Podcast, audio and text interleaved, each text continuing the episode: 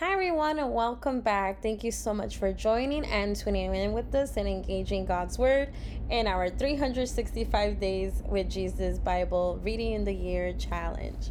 I'm so thrilled to be back, and I'm so glad that my friend Luis was able to do last week and yesterday. So thank you so much, Luis. And I know he's done a remarkable job because we're already advancing to the book of Numbers, the fourth book of the Bible. So each and every day we read God's word, we just advance through it, but not just advance through it and just trying to say, hey, I read the Bible in a year. I mean, that sounds great. But it's also understanding what we're reading, it's reflecting what we're reading, and it's also analyzing, interpreting, and most importantly, putting it in practice to our daily life one way or another right? Um and another great um factor is just trying to relate this to our modern world world that we're living in. Because i feel like sometimes when we hear god's word the bible it's outdated it's something where you can't apply it or does it's not real it's not valid it's not credible. All these different i would say excuses that we see um in relating to god's word but i think with this Bible reading in a year challenge, it even has um, given me the satisfaction of just feeling spiritually um, fulfilled with God each day, having that connection, having that relationship with God in one way, since we don't have that direct contact with Him, right? We do have the beautiful power mechanism of prayer, but another contact or another um, factor that helps us to connect with God is through God's word, meditating, praying, maybe even going out for a nature walk and just talking to God. Maybe it's spreading God's word. Maybe it's doing community service. Maybe it's all of the above. Fellowship, trying to go to virtual church or if you can safely pers- in-person church, giving back to community. So all of these things are what helps us to get connected with our Lord and Savior. And one of the main ones is that alone time with God. And that's part of reading the Bible in a year challenge. So today's assigned Bible reading is the book of Numbers, chapters 21, 22, and 23. In the book of Numbers, chapter 21, really early in the verses, verses, sorry, 1 to 5, we see that Arad, or the king of, of the Canaanites, was um, vanquished by Israel because God was with them. However, in verse 6, after they finished that battle, the people spoke against God and Moses, and it says, why have you brought us out of Egypt to die in this wilderness? For there is no bread, nor there is any water, and we loathe this miserable food. But you guys just won a war against enemies that could have pounded and slaughtered them, and they're complaining about this. But God doesn't starve his people. They did have food. Remember in the book of Exodus, we read it's the manna, that bread that tasted like I like to think of it as like garlic or like basil bread. It does say like culantro. It looks like cilantro um, and a quarter quarterminder seed, like a mustard seed. I think it's small. I apologize if I mispronounce it.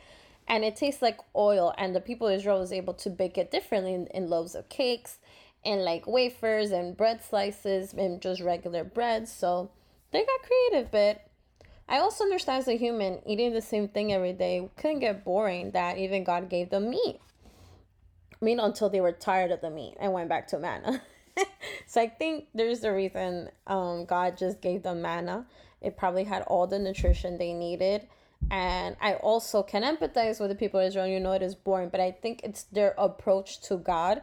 Like, you know what, God, we're really grateful. We're not starving. We're well nourished. We have water. We're eating this good bread that we know is nourishing. It's not getting giving us weight loss or weight gain or high cholesterol or some whatever health, cancer, leprosy problems but I think it was their approach and their ungrateful gratitude to God is what God uh, God really upset. Like how how dare you guys, right? Um, so the Lord, in response to their complaint, verse six, sent fury, fiery or burning serpents among the people, and they bit the people, and many Israelites died. Because obviously, if you get bit by a snake, not all snakes, obviously, but these snakes were venomous. So the people came to Moses and said, "We have sinned." For we have spoken against the Lord and against you. Pray to the Lord so that he'll remove the serpents from us. So Moses prayed for the people. Then the Lord said to Moses, Make a fiery serpent of bronze and set it on a pole, and everyone who's bitten will live when he looks at it. So Moses made a serpent of bronze and put it on the pole.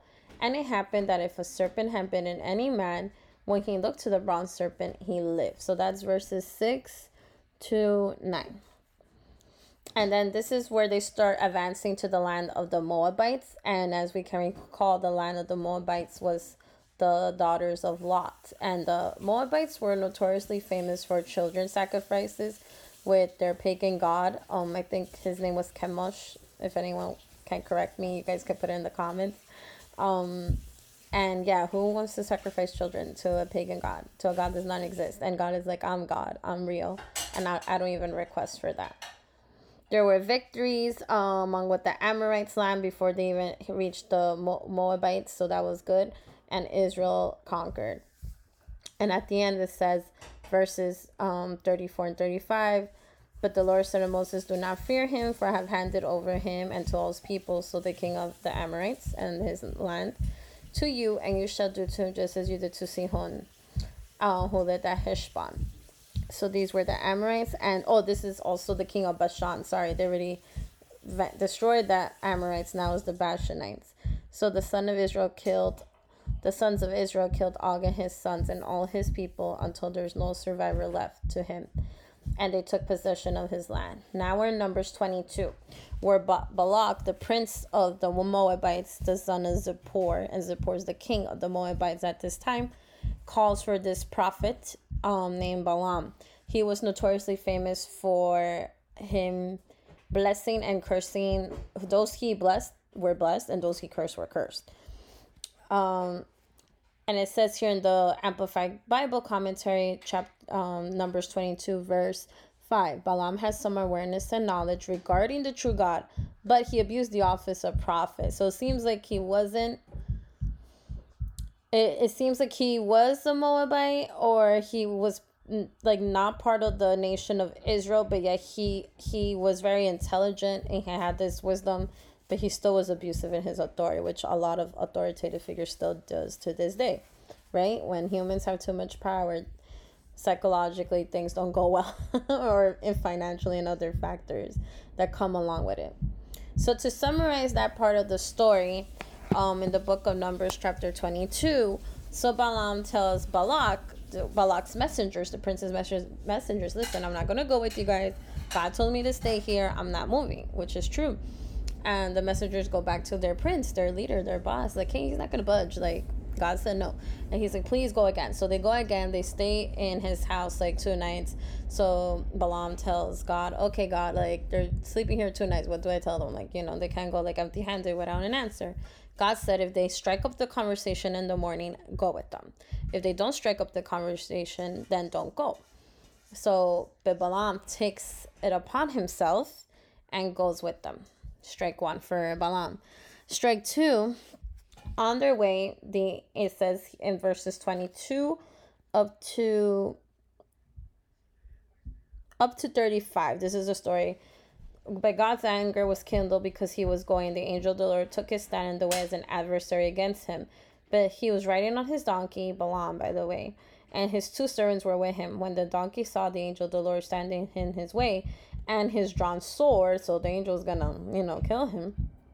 The donkey turned off the path and went into the field, but Balaam struck the donkey to turn her back toward the path. Like, she, you know, Balaam was like, why is this donkey going the other way? So he hit the poor donkey. But the angel of the Lord stood in an narrow path of the vineyards with a stone wall on his side and a stone wall on the other side. When the donkey saw the angel of the Lord, she pressed herself against the wall and crushed Balaam's foot against it, and he struck her again. Second time he hits the poor donkey try and the donkey is trying to defend him. The angel of the Lord went further, stood in a narrow place where there was no room to turn either to the right or the left. The donkey saw the angel of the Lord. She lay down under Balaam. So Balaam was so angry, he struck the donkey a third time. The Lord opened the mouth of the donkey. She said to Balaam, Why have you done to you that you have struck me these three times? Then Balaam said to the donkey, Because you have made a mockery of me. If you had been, if there had been a sword in my hand, I would have killed you by now. The donkey said to Balaam, Am I not your donkey in which you have ridden all your life until this day? Have I ever been accustomed to do so to you? And he said, No. Then the Lord opened Balaam's eyes, and he saw the angel of the Lord standing his way with his drawn sword in his hand. The angel of the Lord said to him, Why have you struck your poor donkey these three times? Behold, I have come out to stand against you, because your behavior was obstinate contrary to me. The donkey saw me and turned away from me these three times. If she had not turned away from me, I would have certainly killed you now and let her live. Balaam said to the angel of the Lord, I have sinned For I did not know that you were standing in the way against me, but now if my going displeases you, I will go back. I will turn away, I'll turn back. The angel of the Lord said to Balaam, No, go with the man, but you shall speak only what I tell you. So Balaam went along with the leaders of Balak. And God basically tells them, You're going to bless the people of Israel. so at the end, God's people and God wins this battle. So it's very, very nice story. Um, now, Numbers um, chapter 23, because I see our time is running. Um, again, the prince of Moab is trying to convince him. Hey, he takes him to three different places, which reminds me in the New Testament, because I have said this before. The Old Testament connects to the New Testament. The Word of God connects to the amazing salvation plan that God gave us and through Jesus.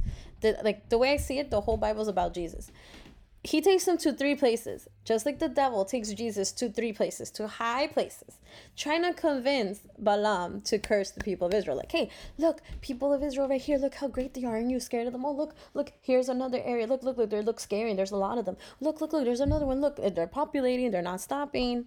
That's what the devil did with Jesus three times to took him to three places to try to convince um Jesus to fall into sin. Same thing that Balak, the prince of Moab, tries to do with Balaam. And Balaam, thank God, I mean, after almost getting killed, um, he listened and obeyed a God. So he's like, nope. He's like, I will not even curse them or bless them at all. At all. So actually, um, sorry. Then Balak said to Balaam, verse twenty-five, Numbers twenty-three, neither curse them or don't bless them at all. But Balaam ans- answered Balak, Did I not say to you all that the Lord speaks that I must do? So finally, um, Balaam re- um, learns the lesson of obedience. Obedience, um, obedience to God goes way more than doing these sacrifices. Obedience to God goes way more than showing off that you know about God. Obedience to God is something so sacred and, and it's a covenant. It's something that it's our gratitude and our gift that we can give God. Um, something I always learned if Jesus died for me, I will live for him. And living for him means obeying his word. So at the end, I do appreciate that Balaam learned his lesson the hard way, right? Just like most of us, we learned it the hard way. And he was able to withstand against Balak until tomorrow. Let's see, because it's still this still this conversation with Balak, the principal, will continue for tomorrow. So have a great night or a great afternoon, great day, wherever you guys are. Thank you. Thank you so much for joining us. And these are my last um few questions for you guys. How does what are some examples we can do to show um that we're obedient to God? Um what are some ways that you have tried to maybe shy away or run away from God's plan in your life? And how has that looked out? How has that look like?